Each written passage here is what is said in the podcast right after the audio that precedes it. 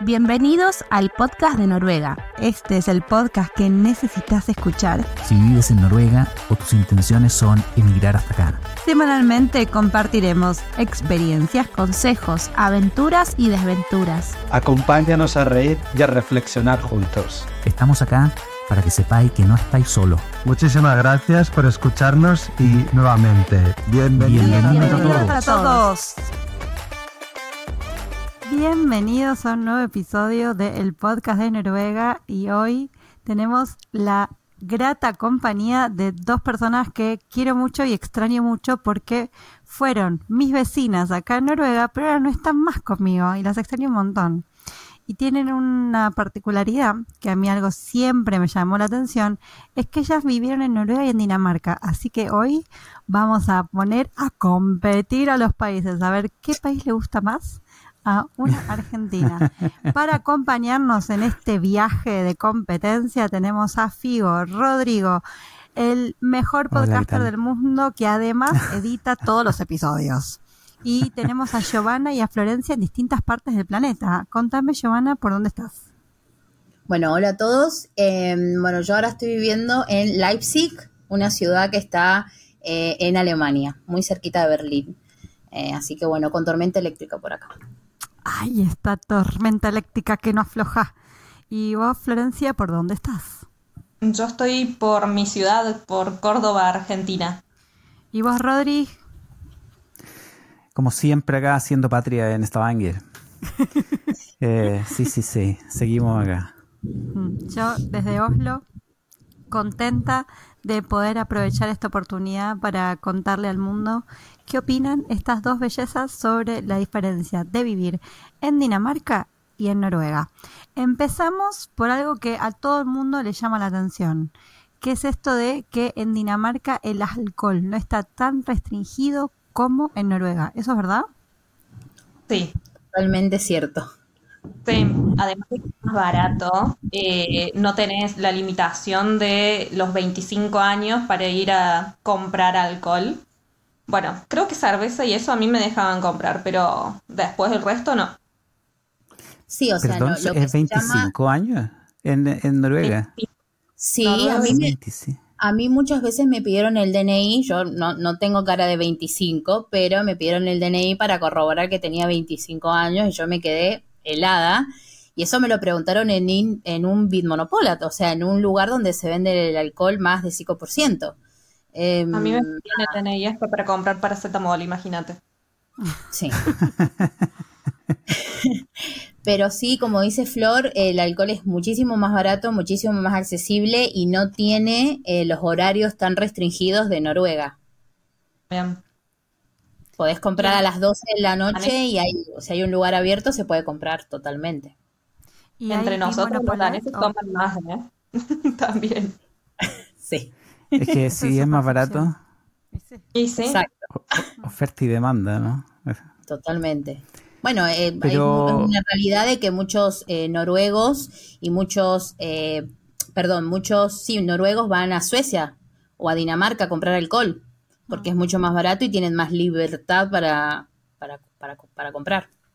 No, efectivamente. Yo estuve, yo estuve en el verano en Dinamarca de vacaciones y, compraba, compraba una cerveza y no pensaba tanto, ¿no? Mi, mi cabeza no estaba tan angustiada por el, el, precio, porque efectivamente, sí, sí, sí. Acá no, en Noruega, si yo salgo a un bar o algo así y me tomo una cerveza, es, es, una presión, porque siento que me tiene que gustar. Es la cerveza y, me tiene que gustar. Entonces... Está muy bien elegida esa cerveza. Pero, eh, eh, Floria, ¿te, parece que presente? Porque yo las, ya las, conocemos, son, son invitadas. Giovanna ha estado ya, no sé, tres, cuatro episodios, pero para quienes todavía no, conocen a las estrellas de, Argentina que están el día de hoy. Sí, Flor estuvo en un episodio que todavía está sin publicar también, así que tenemos, son, son presencias recurrentes, pero Flor todavía no ha sido publicada.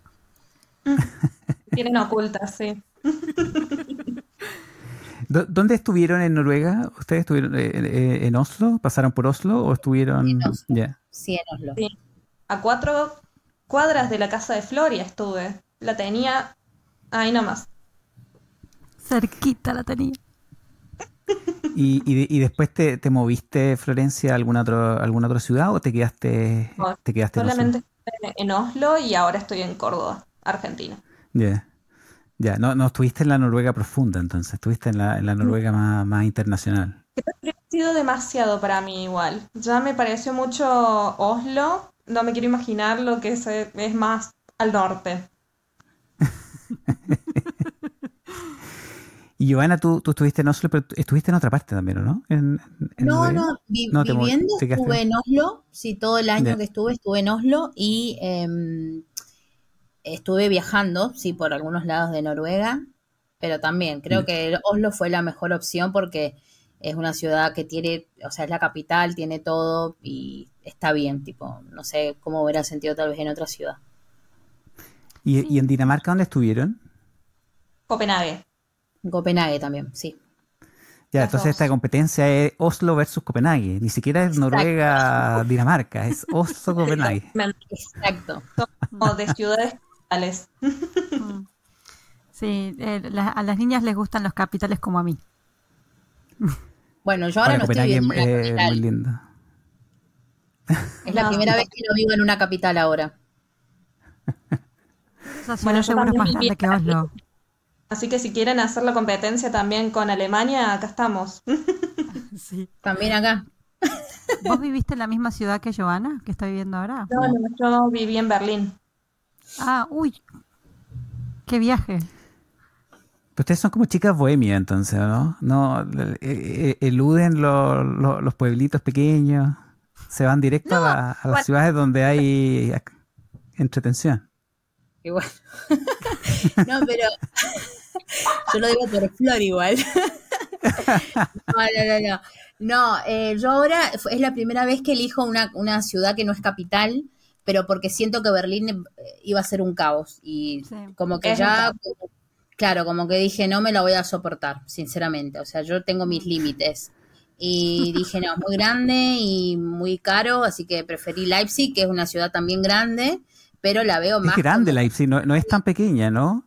No, es tan pequeña. no, no, es, tiene su, y aparte es, muy linda, tiene mucha naturaleza, es muy, eh, justo yo ahora donde vivo, eh, muy natural todo, hay mucha, mucho verde. Em, pero es muy parecido a las ciudades que viví, o sea, más tranquila, la gente más calma, no van mm. tan deprisa, eh, así que nada, sí, sí, es la primera vez que vivo en, yo, estuve 24 horas en Leipzig. Fui, fui por una razón. Yo hice el, Interrail en, varios países de Europa y, yo quería ir a Leipzig porque en Leipzig a mí me encanta la historia. Y sobre todo la historia de, la Segunda Guerra Mundial, la, historia del siglo XX. Y en Leipzig había un museo de la Stasi, que era el servicio secreto alemán del Este. Y quería ah, ir, y fui a Leipzig solo por eso. Y cuando llego, el día que estaba en Leipzig estaba cerrado el museo. Ay, no, te lo puedo creer. Sí, y viajé de Berlín solamente para poder ir a, a Leipzig. Y, pero bueno, la ciudad me, encantó, caminé muchísimo, estuve 24 horas y traté de, disfrutarla. Me, dejó una muy linda impresión. Eh, y, la, recuerdo por eso, pero estuve muy cortito, 24 horas, nada más que eso. Bueno, hay que volver. Invitado acá a Leipzig. Genial les quería hacer un comentario que también em, una ciudad, más allá de todo lo que tiene para ofrecer, es la gente con la que uno hace amistad. Entonces, em, yo creo que a mí me costó mucho que estas dos chicas se vayan, porque llegué a Oslo, hice amistad con ellas y se me van.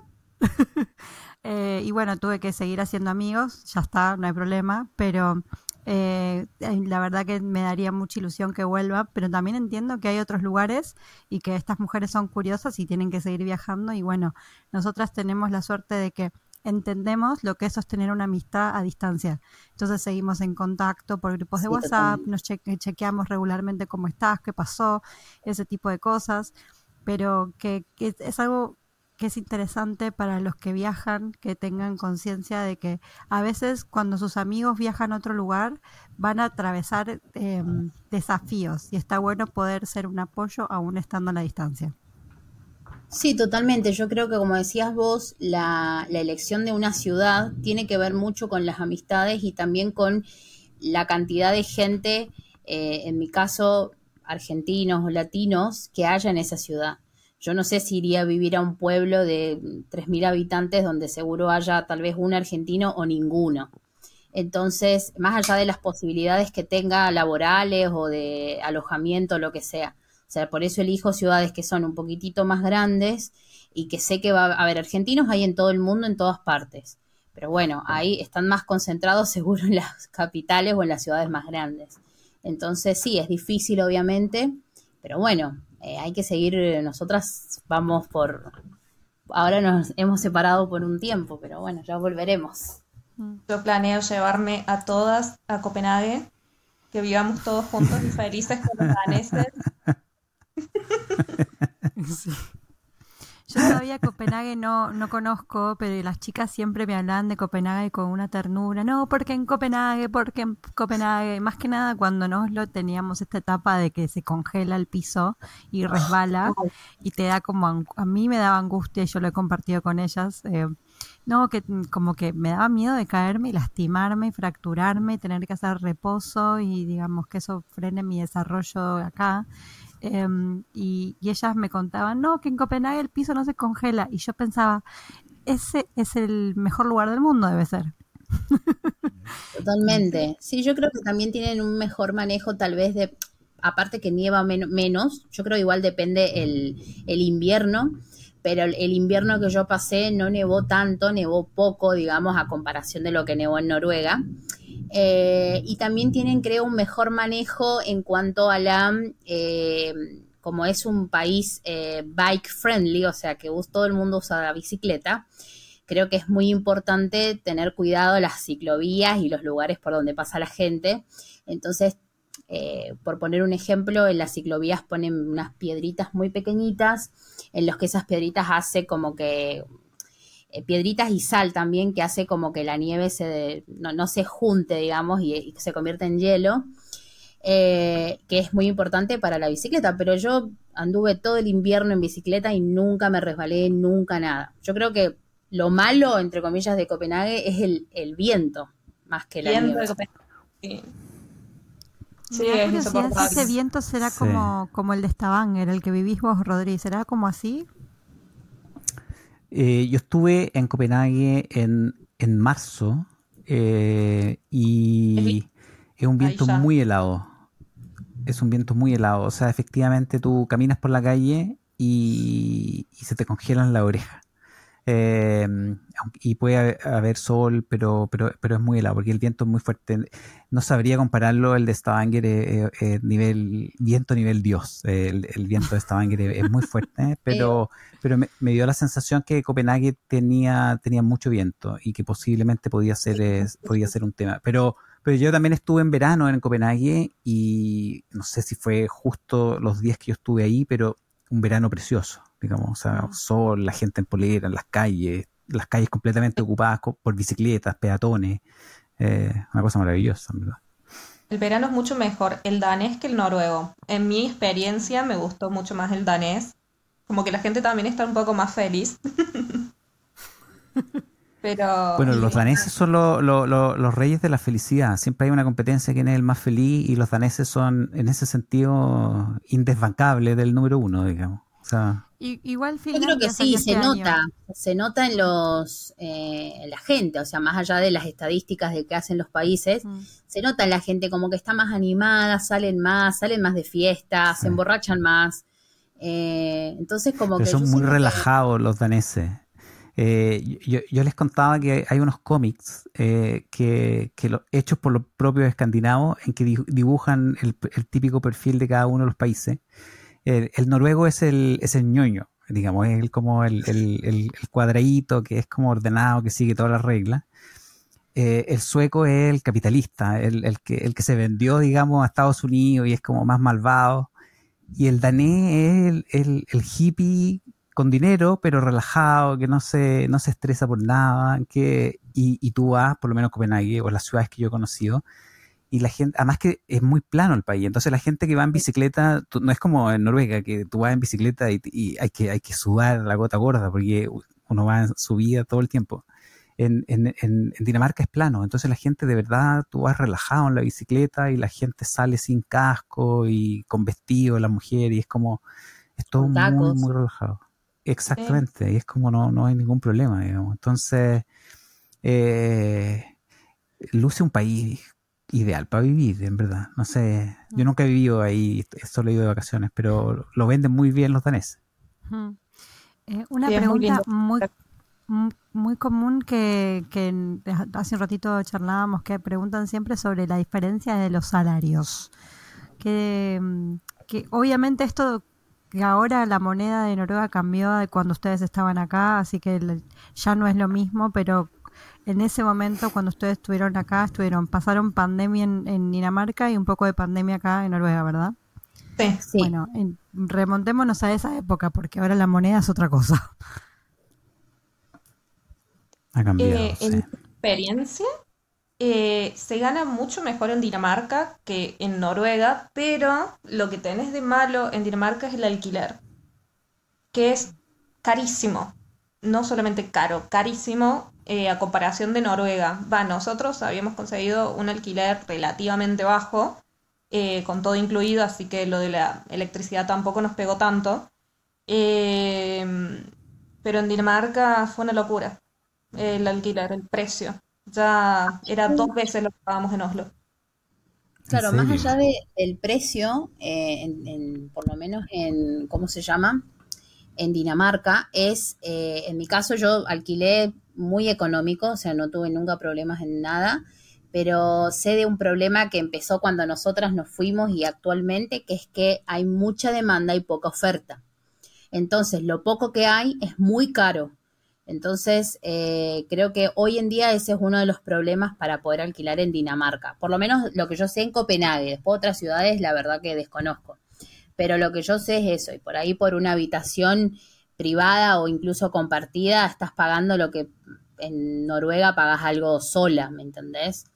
Entonces, eh, siento que ahí hay una diferencia.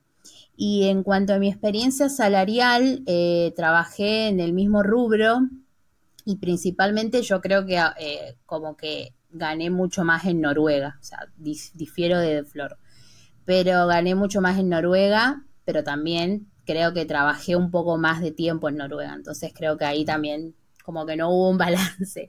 Tendría que analizar cuánto fue lo que trabajé en, en Dinamarca para compararlo con Noruega, pero sí el salario por hora en el rubro en el que yo trabajé en Noruega era mejor pago. Mm. También tenés que ver el tema de que no es lo mismo en Dinamarca como en Noruega. En Dinamarca no tienen el beneficio de que el primer año, si trabajas en relación de dependencia, tenés, pagas el 25%. En Dinamarca ya desde el vamos estás pagando, no sé, del 35 al 43%. Claro, depende de, los impuestos. hay, más impuestos para el recién llegado, o sea, el recién llegado paga los mismos impuestos que la persona que vive hace 10 eh, años o que nació ahí. Em, en cambio, en Noruega tenemos este beneficio del eh, Payé, que bueno, ahí uno puede, digamos, pagar mucho menos. Eh, con esa opción, por supuesto, pero bueno, más allá de eso, más allá de que yo pagué más impuestos en más porcentaje de impuesto en Dinamarca, gané un poco más salarialmente y por hora en Noruega. Claro. Entonces vuelven a Noruega. porque hasta ahora, si yo tengo que resumir, porque yo lo que quiero es que vuelvan acá a Oslo. O sea, vos vas a hacer que todo gire para Noruega. Claro. Entonces, Flor dijo sí, que. un árbitro poco neutral el día de hoy, Flor. No, no, no tenemos. Me parece que acá Figo es el que va a tener que decidir. Pero eh, entonces, ¿el alquiler estaba un poco mejor en Copenhague? y además el trabajo podría rendirte, en la experiencia de Giovanna, mejor en, Noruega. Pero porque podrías optar por el paye si querés laburar como mono y en Copenhague tenés que pagar más em, de entrada eh, de, de, SCAT. ¿Pero son relajados para trabajar los, daneses? Porque mi sensación en Noruega, digamos, comparando con mi experiencia en Chile, es que los noruegos son relativamente relajados, como en general respetan como buenas condiciones, no sé, no sé, tal vez ustedes estuvieron terribles experiencias con los noruegos, no sé. A mí me pareció similar en eso, en el trabajo. No es que son súper exigentes ni nada por el estilo, son bastante tranquilos. Sí, yo también tuve la misma experiencia, o sea, son como muy similares en cuanto eh, a imponer, no sé, jefes o cosas así muy similares. Eh, y como tranqui, sí, sí, tranqui, o sea, no nada comparado por ahí con América Latina o con algunos países de América Latina. Argentina yo siempre me sentí mucho más presionada que lo que me sentí en Europa en cuanto a trabajo. Está bien que una cosa no tenía nada que ver con la otra, o sea, en esos dos países laburé en limpieza y en Argentina laburaba en una escribanía, así que quizá también ahí está la diferencia.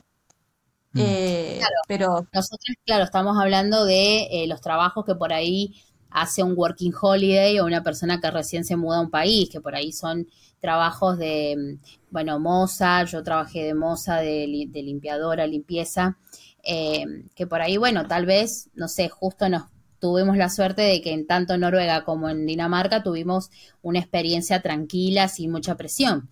Ya después si son profesiones un poco más eh, universitarias, por ejemplo, ahí ya, bueno, no, no, no tenemos la respuesta. Mm. Ustedes nos podrían decir un poco más si son muy exigentes en cuanto a lo más profesional o no, pero yo la verdad no sé mucho. Eso no sabemos. Mm, yo no, sentí que me presionaran cuando trabajé en la escuela. Em, sí que había gente a mi disposición, que si yo tenía dudas tenés para consultar a tal, a tal y a tal. Y que, y que si no, como tranquila, vos manejarte. Y, y, cuando tuve que pedir ayuda, yo estuve en dos escuelas distintas. me trataban re bien, y, pero también hay que reconocer que las personas que, que me ayudaban muchas veces eran las que hablaban español, porque eran profes de español, entonces eran noruegos o latinos. Me ayudó una argentina, me ayudó una mexicana, eh, una noruega, un noruego.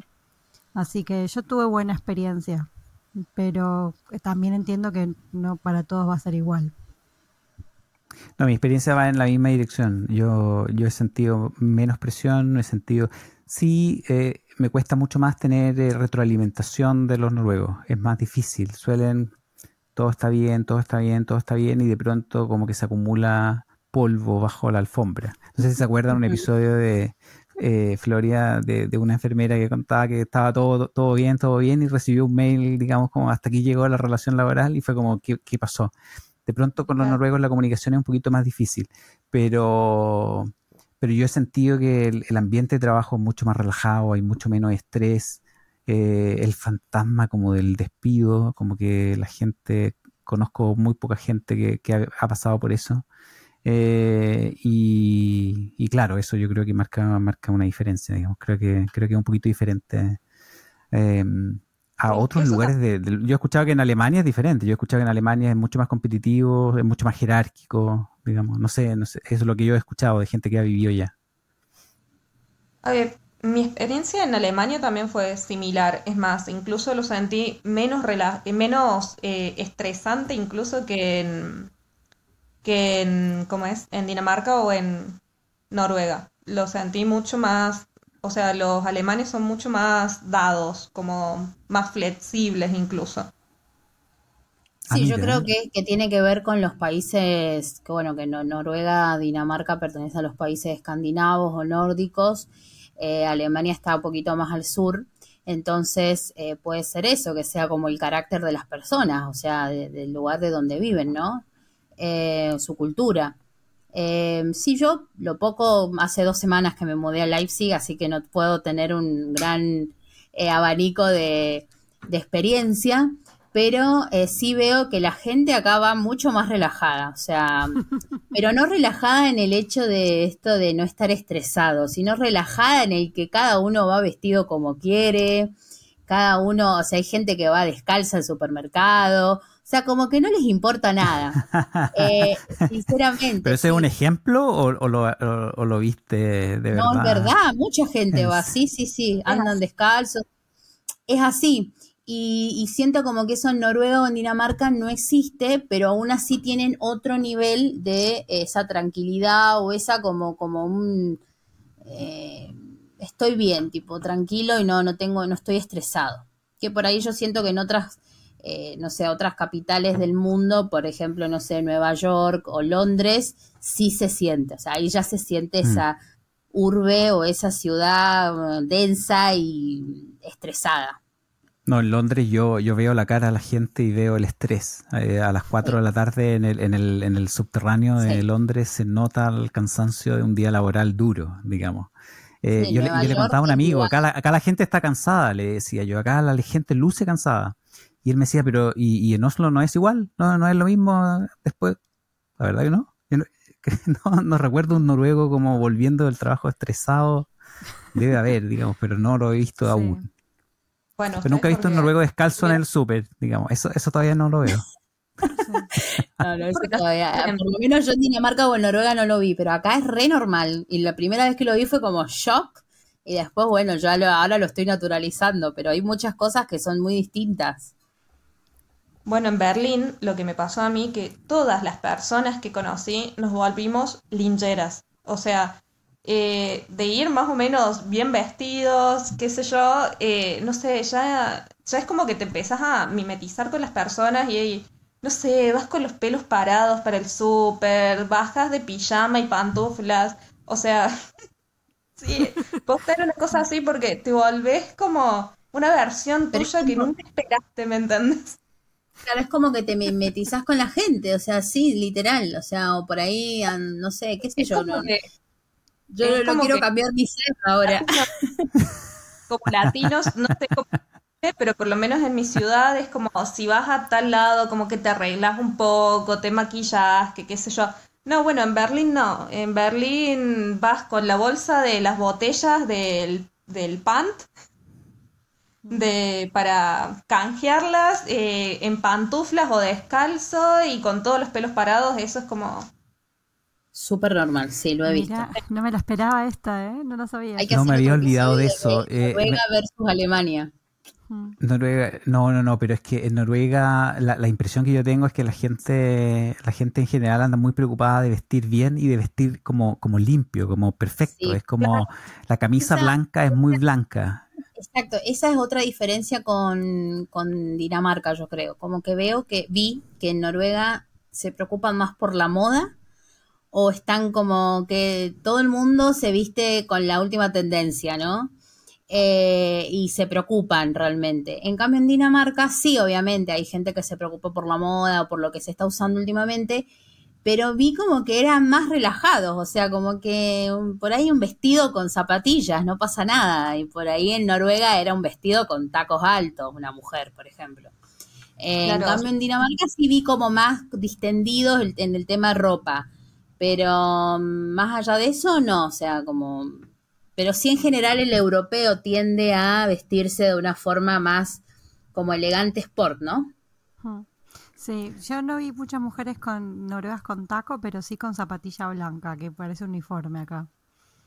Todo el mundo sí, pero los tacos, los tacos aparecen, aparecen al, después de las nueve, el fin de semana. No, los tacos, vos lo que hace, lo que pasa eh, es que yo que trabajé en, eventos, es que las mujeres llegan al lugar en zapatillas, claro, se ponen los tacos, llevan un bolso, una tote bag o una mochila o lo que sea, llegan al lugar, van al vestuario, porque yo he trabajado eh, en la parte donde dejan los abrigos y todo eso, llegan, se sientan, se ponen los tacos, guardan las zapatillas en la bolsa, entran a la fiesta impecables, ah, salen de la fiesta, se van de vuelta al vestuario, se ponen las zapatillas y salen cómodas. Y me parece excelente eso. Ídolas, ídolas.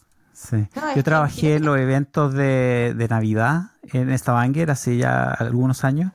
Y claro, las mujeres llegaban muchas con zapatillas, efectivamente, como dice Joana, pero mi recuerdo es que a las 2, 3 de la mañana, después de que las empresas del petróleo habían regalado alcohol durante toda la noche, eh, las mujeres salían, salían un poco despeinadas, digamos, eh, después de, de, de esos eventos. Pero sí, las zapatillas blancas a mí también me llama mucho la atención. Hubo una época que estuvieron de moda unas zapatillas que creo que invención argentina, que son esas, esas topper. Ah. Em, las, eh, eh, no, es que la marca North Star, eh, esa típica zapatilla que es como ah, blanca y que tiene como ah, unos bordecitos, unas tires, pero creo que el original, original es, argentino, creo, no sé, no estoy seguro. Me puedo, me porque era topper, originalmente esa era yo me acuerdo cuando era niño, era comprar zapatillas topper, y, pero creo que el, modelo lo compró Northstar y, ellos lo tienen, y hubo una época en que en Noruega el 80% de la gente tenía zapatillas. Eh, yo, creo que ahora, yo creo que ahora la moda son las Nike blancas, las Air Force creo que se llaman. Sí, tal cual. O las Puma, yo tengo unas Puma, por ejemplo, pero es, todo, todos... Las que yo Claro. Eh, yo caí en la moda, pero bueno, no Nike, sino Puma. Pero la zapatilla blanca completamente y, a ver, igual es una realidad de que una zapatilla blanca te va con todo, con un vestido, con un jean, con un short, con una falda, con cualquier cosa. Eh, pero sí es igual como que siento que en ambos países se usa mucho esa tendencia. Quiero, quiero eh, exponerlas un poquito de, pero de una buena manera para decir que estoy recontra orgullosa de ustedes, porque es verdad, como dice Rodri, que son bohemias, que vivieron en Alemania o viven en Alemania, pasaron por Noruega, estuvieron en Dinamarca, pero no por eso dejaron sus estudios. Así que ah. quizá un comentario sobre eso de sí, es verdad, me viajo por el mundo, pero pienso en mi futuro. Sí, yo seguí estudiando a la distancia, eh, obviamente en una universidad privada en Argentina, porque imposible estudiar en una pública eh, a distancia, no tienen la modalidad. Eh, sí me pasó de que me atrasé mucho, pero porque por ahí quizá trabajaba más horas de las que debería haber trabajado. Pero sí, sí se puede, chicos. se puede seguir estudiando, laburando, viajando y todo. Sí, yo también. Yo cuando mi, mi primera Working Holiday fue Dinamarca em, y mi idea era ya irme recibida eh, de mi licenciatura, pero bueno, pasaron cosas en el medio, COVID y todo. y al final, bueno, dejé todas las materias rendidas, pero me quedó solo la tesis. O sea, estaba como a medio empezar la tesis, o sea, tampoco es que estaba en cero. Y bueno, un país me llevó a otro, un país a otro, y cuando decidí volver a Argentina el año pasado, eh, retomé los estudios y los, decidí retomarlos en Argentina por el hecho de que quería tener las consultas presencialmente eh, y también obviamente si era factible volver con el mismo tema de tesis.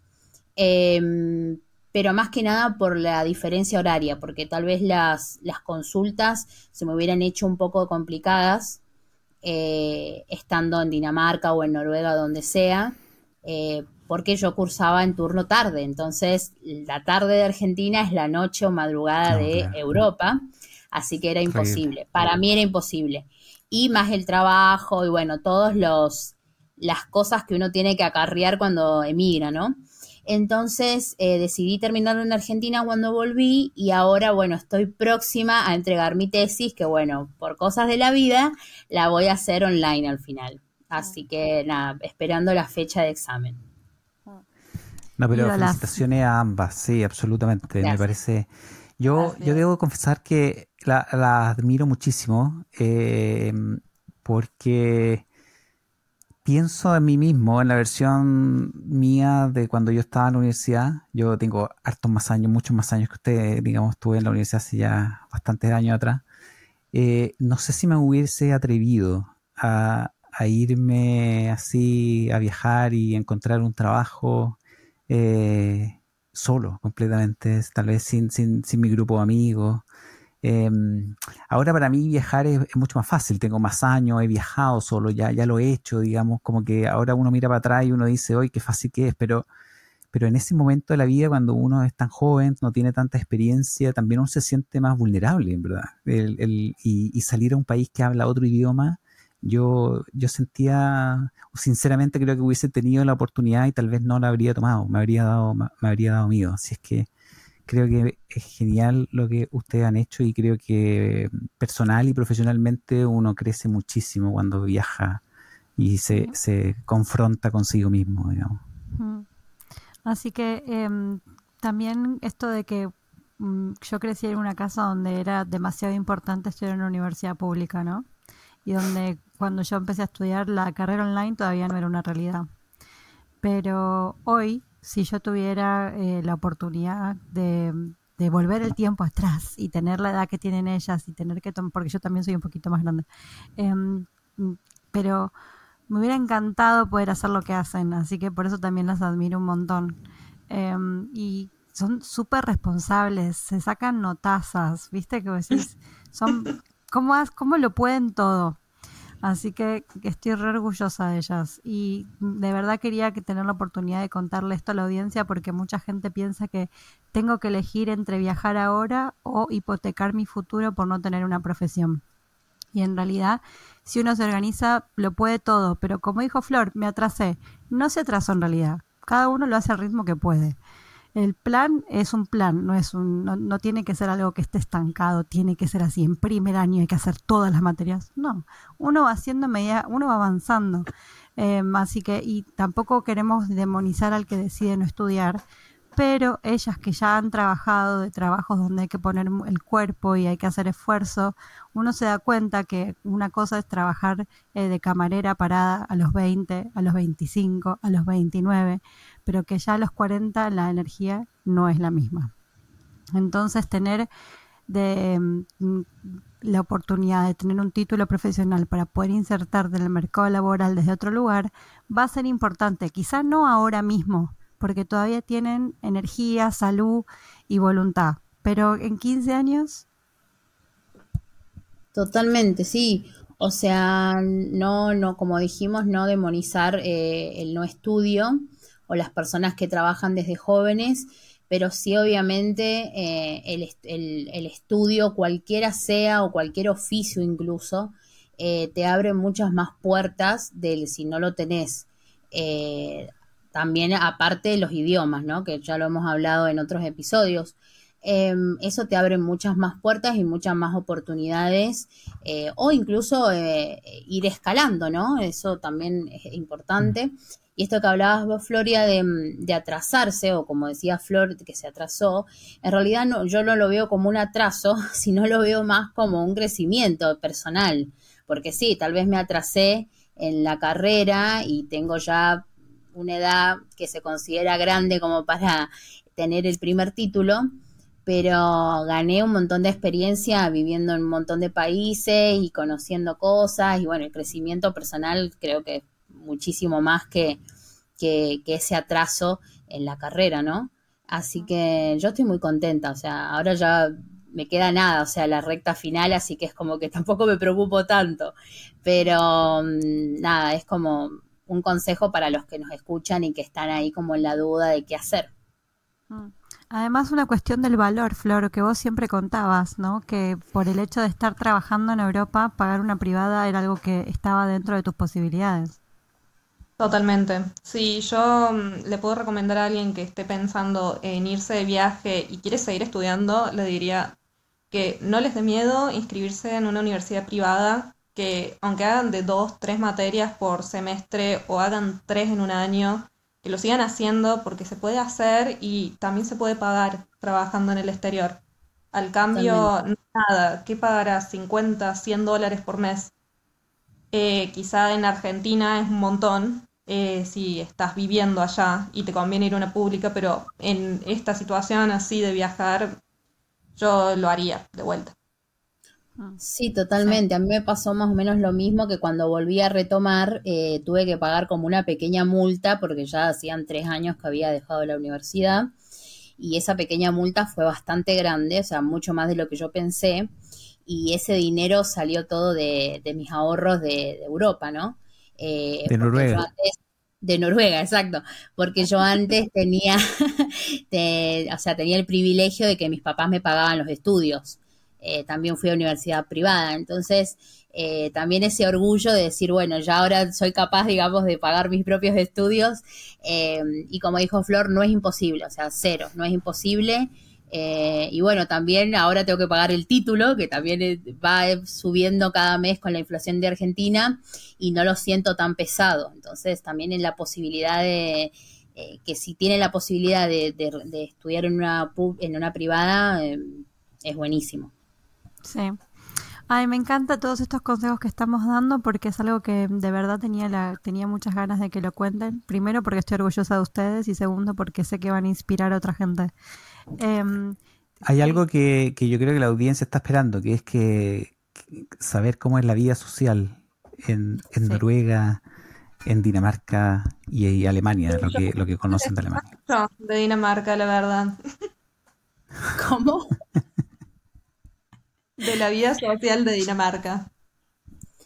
Eh, en mi experiencia, em, como fue mi primera working holiday, por así decirlo, eh, y justo llegué en verano, eh, y después me fui en verano, entonces como que hubo ahí, conocí a mucha gente, entonces como que creo que haciendo una comparación entre la vida social entre Dinamarca y Noruega, yo siento que hay mucha más vida social en Dinamarca.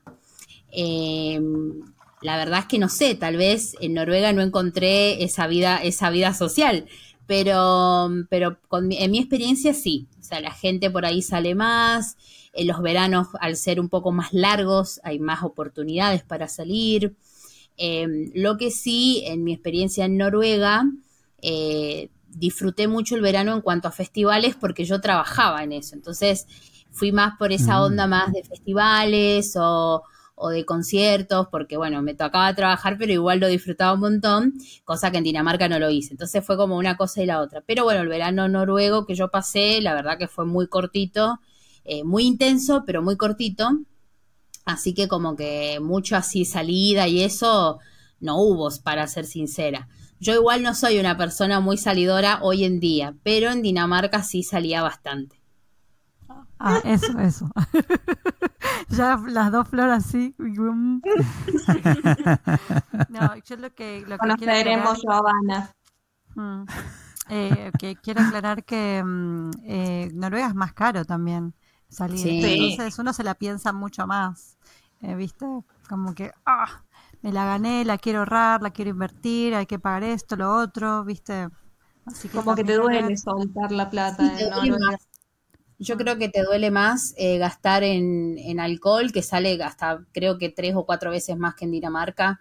Eh, te cuesta más eh, pagar una entrada a un, a un, boliche o una disco, o como le digan, o a cualquier evento, sale mucho más caro. en Dinamarca, como que yo sentí que habían más cosas gratis y el alcohol es más barato, como que los una cerveza, una cerveza en Oslo, digamos, no la más cara, la más barata, digamos, estamos hablando de, 90 coronas, digamos, 9, 9 euros ah, aproximadamente. A 60 coronas, ¿te acordás cuando fuimos a ese barcito eh, donde trabajó tu amiga? Claro, ahí había un barcito que no me acuerdo dónde, que era más barata. Pero bueno, si uno la compra en... Mm, ¿Te acordás que fuimos para el cumpleaños de Gio, Flor? Ah, sí pero ah, no hay. Fuimos después. segundo, claro, era uno que ah. estaba por la calle de Stortinget, creo, ¿puede ser? Creo que sí, y bastante bien. O sea, mira que nosotros no comprábamos cerveza por el precio y ahí sí compramos porque nos parecía un precio como bien, ah. no accesible, pero bien. Y en un bar. En cambio, en Dinamarca, ahora igual todo aumentado. Nosotros estamos hablando de precios del 2020-2021. Pero yo me acuerdo que compraba un 18 cervezas por 80 coronas noruegas, eh, danesas. 18 cervezas. Era, era, era otro mundo, era un mundo sin guerra, no había guerra, entonces no había eran guerra. otros los precios. No, pero aparte, no, igual estaba el COVID, o sea, yo creo que algún incremento debe haber habido con el COVID, no sé igual. Pero em, la corona danesa está como mejor posicionada que la corona noruega, entonces es más cara. O sea que pero eso era como una mini ahora, yo no estoy informada. No, pero creo que también hay diferencias de, de, la tasa de impuestos sobre el alcohol. Creo que también eso influye en que en Noruega es tan Seguro, seguro. azúcar, viste que tiene impuestos el azúcar en Noruega. Es que eso yo creo que tiene que ver el tema de los impuestos. Tal vez estoy siendo muy burra, pero con el tema de que Noruega no pertenece a la Unión Europea. Entonces hay muchos precios que son incrementados porque al no pertenecer a la Unión Europea eh, bueno, hay como otros acuerdos, en cambio Dinamarca sí pertenece a la Unión Europea. Y por ejemplo, los, no sé, pongo un ejemplo como para que la gente se, eh, se entere. de que los envíos, por ejemplo, de páginas como Amazon o no sé, algunos pedidos de páginas chinas, por ejemplo, en Noruega los envíos son un poco más caros, en cambio en Dinamarca son más económicos, por el hecho de, bueno, la Unión Europea, básicamente. Mm, tengo pregunta para las chicas. Vos tenés pero es un cambio de tema. Rodri, ¿vos tenés algo de esto? Yo, sí, solo una última pregunta. Me, interesaba una curiosidad, porque todos hemos eh, vivido acá en Noruega el, cambio de personalidad de los noruegos el viernes y sábado después de las nueve de la noche, en que se, vuelve mucho más extrovertido. Eh, ¿Es así en, Copenhague también? ¿O los alemanes también cambian un poquito, en verdad? O por lo menos lo que yo recuerdo en Berlín pero no sé si tanto como en Noruega. Pero ¿cómo, ¿los daneses también tienen metamorfosis o, no están así? Em, los alemanes en particular están el 90% del tiempo borrachos, entonces como que no hay tanta... Fuertes declaraciones, sí. Florence. no lo puedo creer. Te van a mandar a... Te van a llegar un papelito de, del... del... Sí. No, pero en serio, yo por ahí era las 7 de la mañana, me levantaba para ir a trabajar y veías un alemán con una petaquita mandándosela entera, 7 de la mañana. Era muy normal eso. Toman mucho alcohol, toman mucha cerveza. y es cultural. Es cultural ya. Así que no es que esté mal, pero no tienen esa metamorfosis como lo tienen sí un poco los daneses y los noruegos sí, totalmente. Por eso van a pie pelado al supermercado sin peinar. Yo, por ejemplo, sí, ahora en estas poquitas semanas que llevo viviendo en Alemania, vi mucha gente eh, en situación, digamos, de alcoholismo en la calle, que por ahí en Noruega o en Dinamarca no era tan normal. En cambio, acá sí, es muy normal. Y hay muchos lugares, bares, a uno al lado del otro, eh, mucha gente, o no sé, una cita ya es ir a tomar una cerveza. Eh, mm. Que por ahí en Noruega no, o en Dinamarca, tal vez un poquito más parecido, pero Noruega no, o sea, lo veo como más restringido. Eh, pero sí, eh, sí veo esa diferencia. Bueno, pero ya sería Alemania, no Dinamarca. Em, y, con el tema del carácter de las personas, yo siento que sí los daneses son un poquito más extrovertidos. Eh, no sé cómo explicarlo porque yo en particular no tuve tanta como conexión o amistades con gente danesa, pero sí, por ejemplo, con las personas con las que trabajaba o personas con las que, por, por ejemplo, salís y te encontrás con gente danesa, todo eso, sí los veía más extrovertidos, pero tranqui. Eh, en cambio, en Noruega em, también son eh, extrovertidos, pero menos, menos, me parece. Como menos, menos, menos sociables, tal vez. más cerraditos. Sí.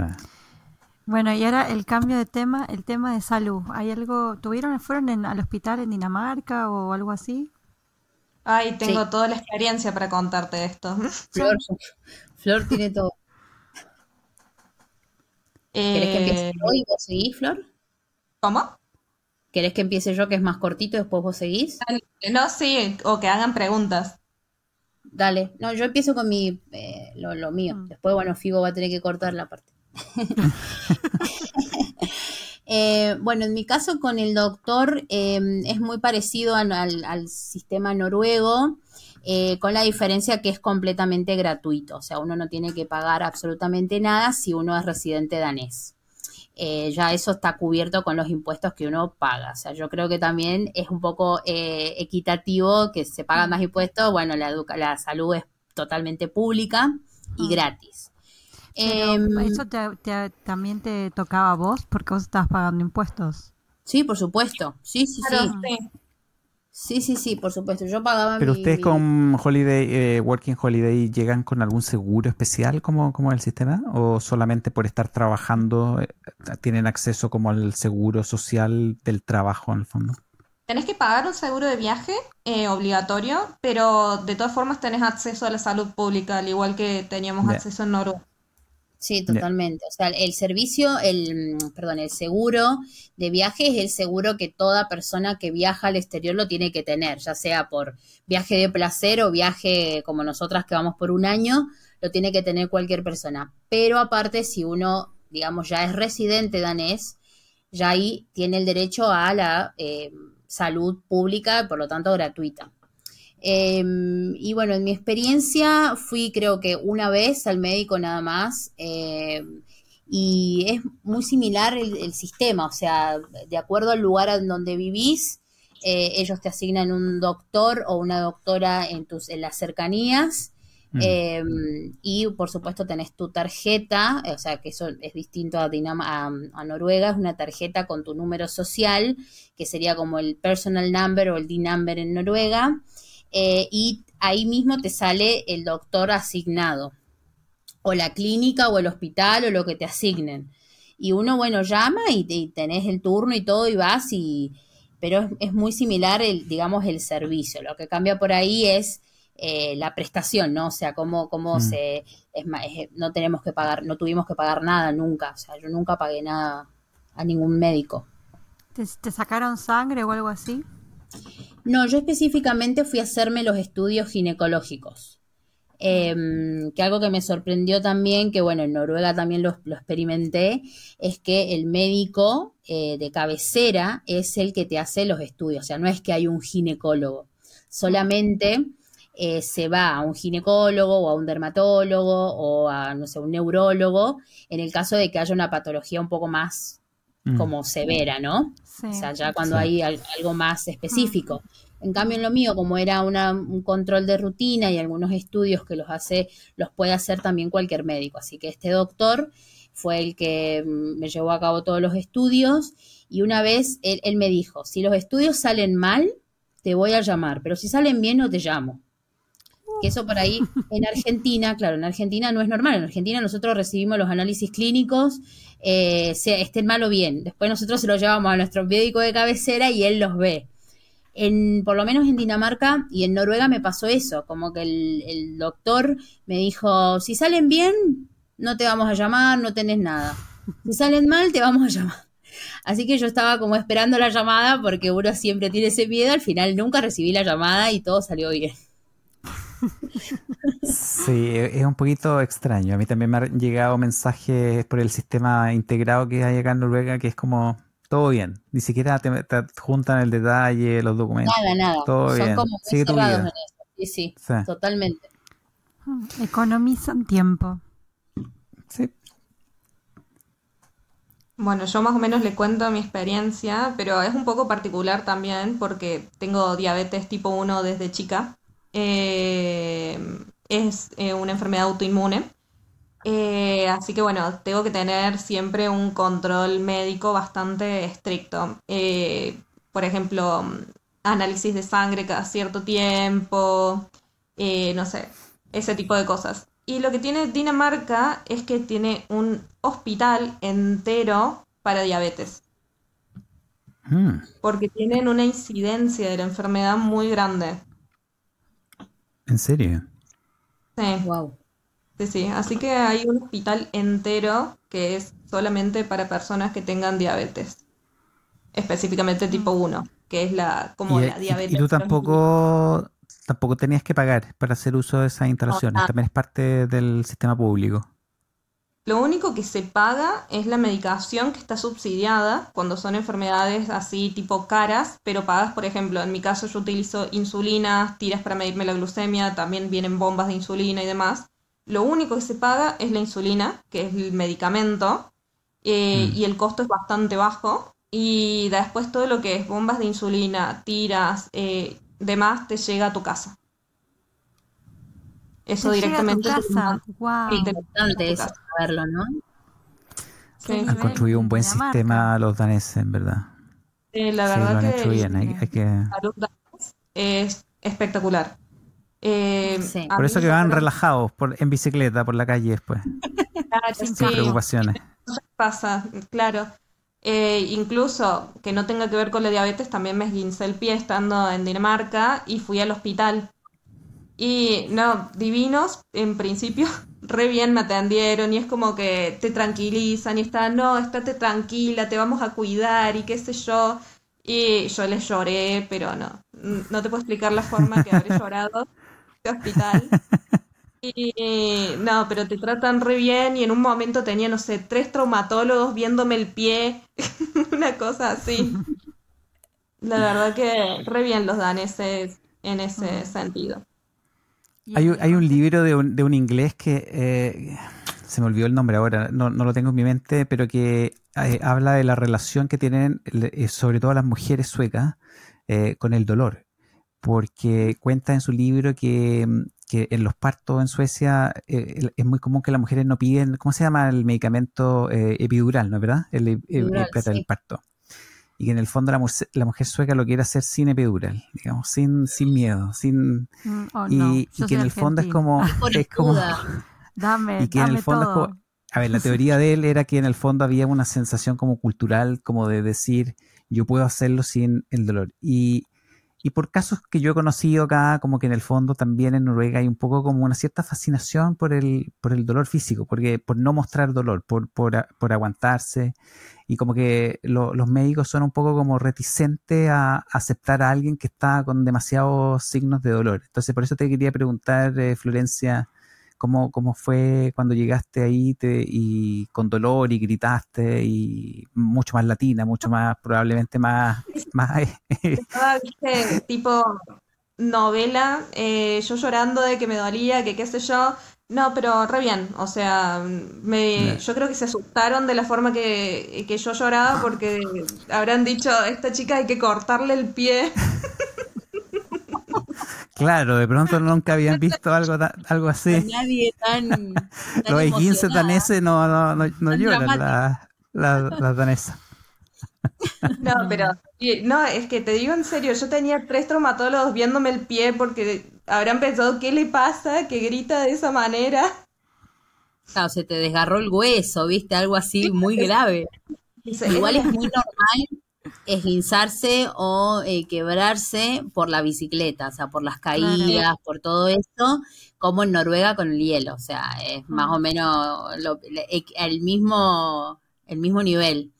Eh, yo me he caído mil veces de la bicicleta con un miedo de esguinzarme o quebrarme un pie o un brazo incluso, y bueno, menos mal nunca tuve ese problema. Toquemos madera, ¿no? Eh, Uno siempre dice esas cosas me revisaron, me hicieron los estudios eh, y vieron que estaba todo bien. Ahí fue como que se tranquilizaron y me dijeron, bueno, te puedes ir a tu casa caminando, ¿eh? Tranquila. diciendo, no pasa nada. Qué personaje. No, yo tenía, yo, yo, tenía un amigo, yo tenía un amigo alemán que, que su recomendación para toda la gente que llegaba acá a Stavanger y que iba al médico era eh, ¿tienen ustedes la expresión en Argentina ponerle color a las cosas, como exagerar un poquitito? Eh, y que él decía, tú tienes que decir que te duele mucho. Eh, si te duele un poquito, di que te duele muchísimo, que no puedes caminar, que, te falta el aire, porque si no, siempre, en la frase literal de él, si no te van a mandar con un tecito caliente y todo va a estar bien. Y puede ser, yo, yo por suerte no, también toco madera, no, no he tenido que, no me he guinzado, pero pero es estresante estar solo eh, viajando y tener que visitar el hospital. ¿Y qué hiciste con el trabajo? Porque es guinzada, no podías trabajar, eh, eh, No, igual no trabajé creo que dos días y ya volví, o sea, no era grave, evidentemente, yo lo exageré mucho. Dramática. creo que fueron dos o tres días que no trabajé y después normal, o sea, volví a mm. trabajar. evidentemente no tenía nada quebrado ni nada. Em, pero sí, en un momento uno se asusta porque tenés que ir solo al hospital, que te hacen los estudios, que no sabes qué te pasa. Eso sí te asusta un poco. Eh, bueno, yo lo tenía mi esposo igual, pero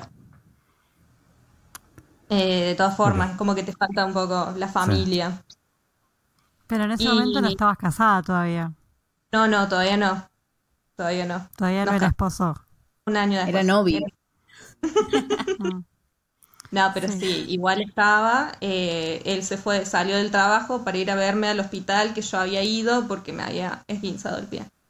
Así que sí.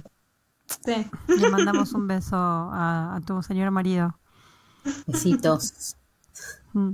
Em, bueno, y ahora la, experiencia de Noruega, ¿no?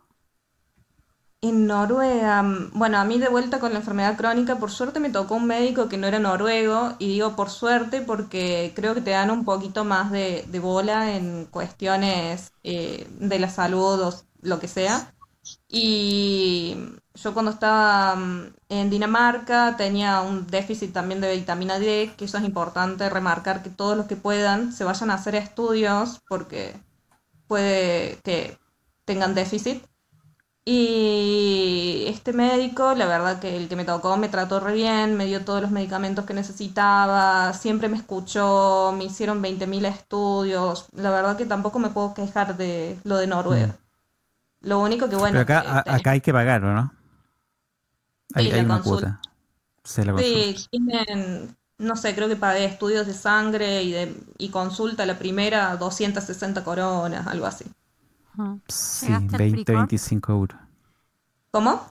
¿Llegaste al FreeCourt? Eso de que si gastaste hasta haciendo un monto ya eh, No, yo no llegué porque también la insulina y todo el resto, lo que sea para enfermedades crónicas, está subsidiado. Así que lo que yo gastaba por mes en medicación era nada, 200 coronas, por ejemplo.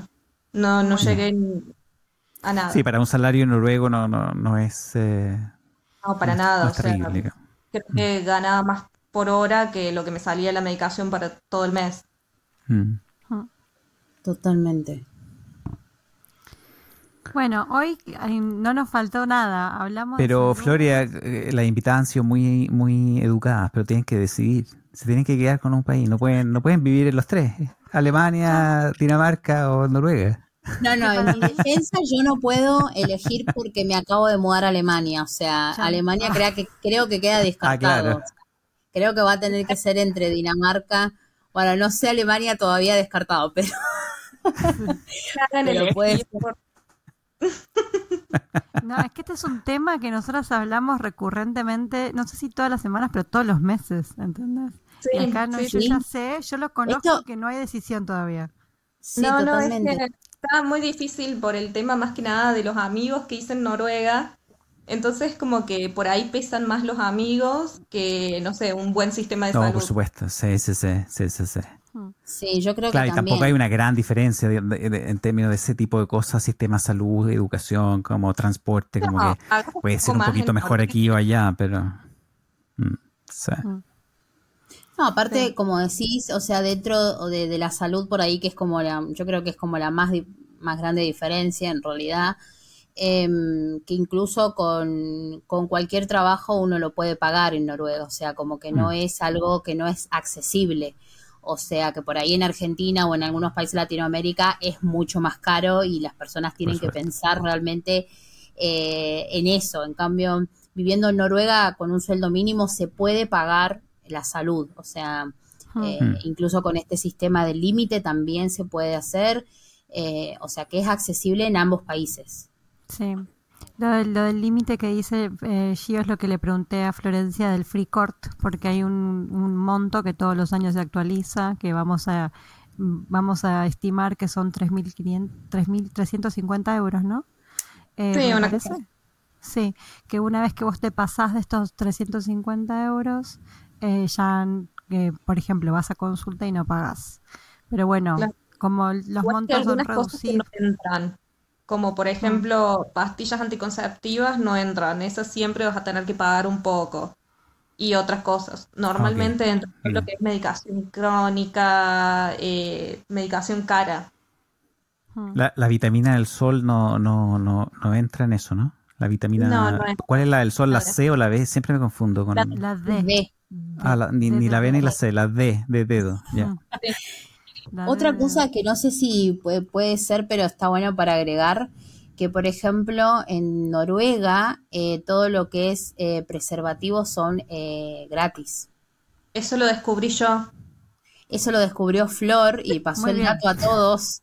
Que uno, bueno, hay una página en que, bueno, si uno pone por ahí en inglés en, en Google, eh, que es una página que, bueno, lo único que te piden es que tengas un número de teléfono noruego en el que vos tenés que decir que estás de acuerdo con que vas a recibir eso y a tu domicilio, ya porque tu domicilio está eh, ligado o linkeado a tu dirección con tu número de teléfono también.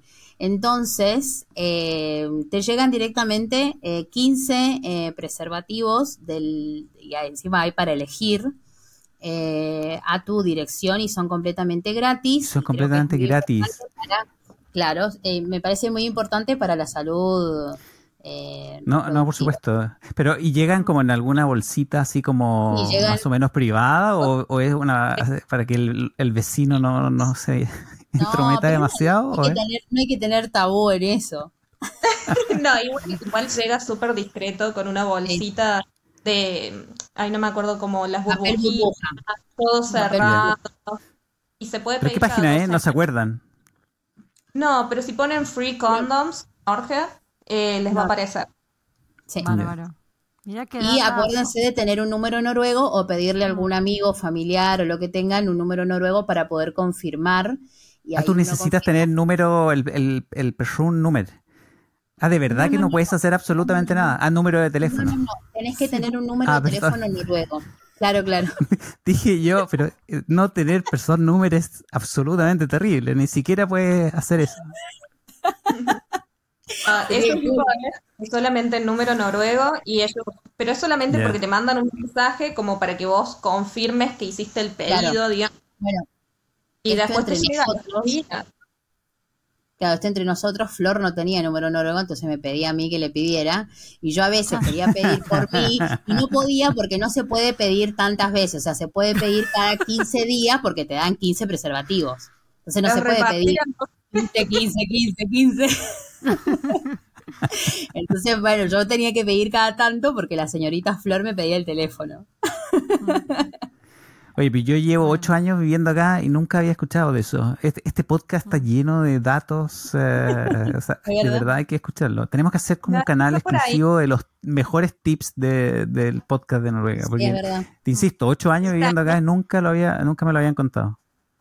Es que yo me cebo y me pongo a entrar a páginas, páginas, páginas, páginas y me entero de cada cosa. No, no, no, pero sí, es tremendo.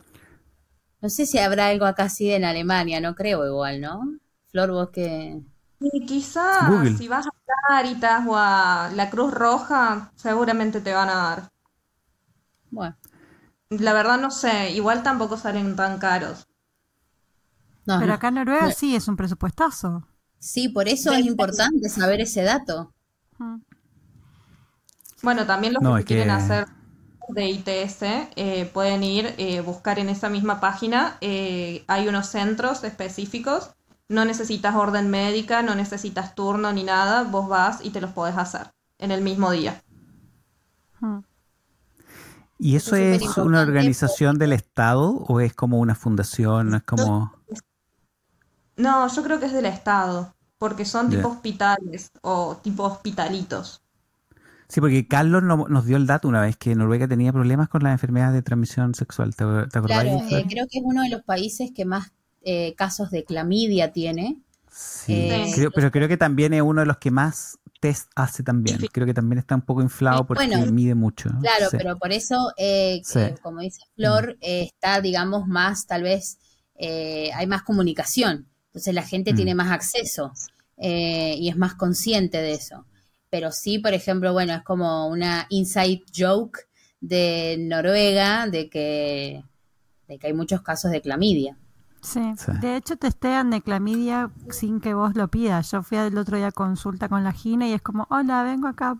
Y entonces me dice, bueno, te, te, te cuenta, te voy a hacer test de clamidia. Y yo, pero yo síntomas no tengo, clamidia no, no tuve, no, no sospecho de tener nada, y, pero es sí, a mí me pasó también en Dinamarca que cuando me hice los estudios normales, junto con los estudios te hacen un montón de test de ITS, pero ni te preguntan, los mandan nomás. Y después te aparecen ahí en la página y yo me quedaba como, ¿me hice estos estudios? Y es como, no, no te dicen nada si está todo bien, así que ni sabes. Bueno, pero yo siento que es como un punto positivo porque eh, nosotros en los países de Latinoamérica uno tiene que ir a, hacerse los estudios por su cuenta, entonces mm. ya como incluir ese tipo de estudios que para mí deberían ser ya normalizados eh, en los estudios, digamos, de control de sangre o de orina, lo que sea, siento que es súper importante y habla de un muy buen eh, sistema de salud. No, yo también estoy de acuerdo, sí. Creo que... No, sí, yo está buenísimo que me hagan el examen que quieran. Lo que pasa es que creo que en la vida me hicieron un examen de clamidia. No, claro, suena claro, claro, pero pero pero sí, yo apoyo el sistema que, que, creo que es mejor que sea parte del protocolo y que a todo el mundo se lo hagan. Y, Ah. Bueno, los estudios de sangre también te hacen, la primera vez que vas, te hacen un montón de estudios de hepatitis y demás, también te los incluyen.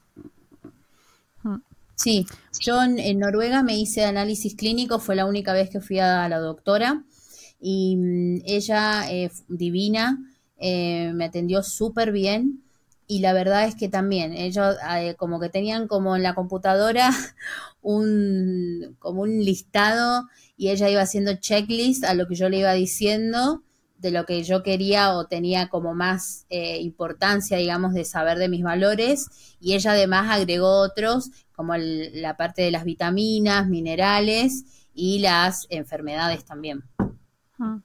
Buenísimo. Em, de verdad que siento que hablamos de tantas cosas y todas son tan útiles y tan interesantes que estoy recontra que mm, me sale en noruego Fortnite, ¿cómo es? Satisfecha. Satisfecha. Estoy con, sí, estoy re satisfecha con este episodio. Siento que, que para el, el, que se anime a escucharlo le va a servir un montón. Sí, no, estuvo, estuvo bueno, muy buenos tips, muy buena información de la Noruega y la Dinamarca profunda.